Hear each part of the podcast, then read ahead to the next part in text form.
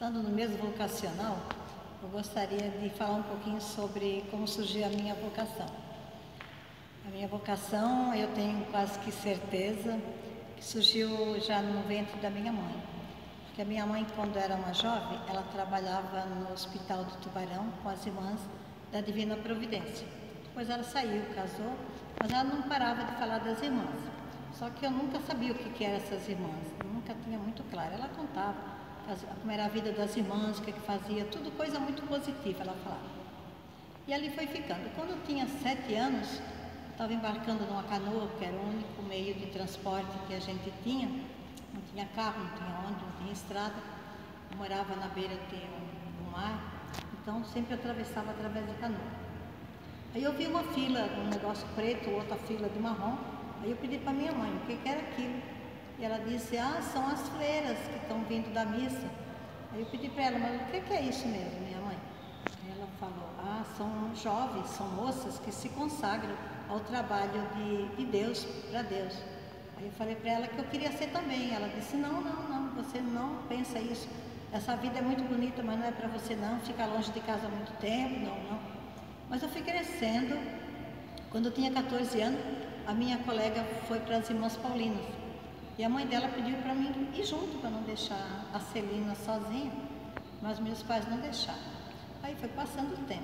Aí quando eu tinha 16 anos, a gente queria ganhar um dinheirinho, porque ninguém ganhava mesada, lá a gente tinha tudo muito medido, né? Então, eu e a minha colega decidimos arrumar um emprego para a gente ganhar um dinheiro. Aí meu pai disse só junto com as irmãs. Casa de família não ia deixar a gente trabalhar. Então nós fomos passamos no hospital, passamos no, no colégio, mas não tinha vaga, aí nós fomos no asilo, onde estavam as irmãs beneditinas, que é a minha congregação, né?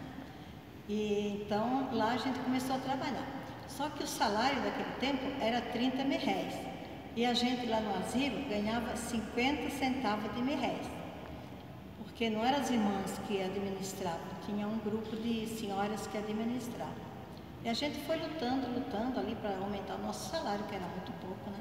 Não dava para nada. E quando a gente foi lutando, lutando, a gente conseguiu um pouco de aumento.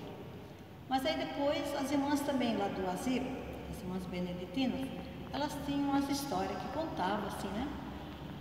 Ah, que lá no convento, quando entram as meninas, eles faziam umas provações assim meio exóticas, por exemplo, de plantar cebola de raiz para cima, e se a cebola não brotasse, a menina não teria vocação. Aí eu falei, é para lá que eu vou, porque eu quero ver essa história, porque eu não vou fazer nada disso, porque isso é contra a natureza. Mas eu chegando lá não tinha mais essas histórias não, isso já tinha passado, né? E foi muito bom, eu me senti muito feliz lá no aspirantado. Depois eu vim para Osasco, pra... eu entrei em Nova Veneza de aspirante, Santa Catarina. Depois eu vim para São Paulo, no, postulantado e no noviciado. Né? Depois fui fazendo, fiz os votos em 1969. E dali caminhou e fui fazendo muitas coisas boas. Eu, meu tempo assim, eu me senti muito agraciada por Deus. Né? E me senti muitas vezes um instrumento nas mãos de Deus.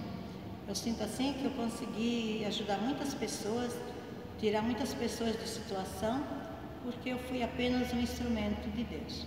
Então, por isso, eu tenho muito que agradecer a Deus. Fiz 50 anos no ano passado de votos e estou aqui na luta, trabalhando. Estou feliz, se eu tivesse que começar, eu começaria tudo outra vez. Por isso quero convidar as jovens, os jovens, né? Quero que, que eles ouçam a voz de Deus, que às vezes Deus chama de várias maneiras, só que as pessoas às vezes não querem entender esse chamado. Então eu dou assim um alerta para os jovens, também as jovens, né? Os moços, as meninas, que fiquem alerta, porque a vida religiosa não é um mistério, é uma doação da gente para o trabalho do reino. Então é isso aí que eu queria passar para vocês, que Deus se serve de muitas coisas. Como Ele se serviu para mim de muitas palavras, de muitos gestos, também para vocês jovens, espero também que Deus se revele de maneiras diferentes. Era isso que eu queria passar.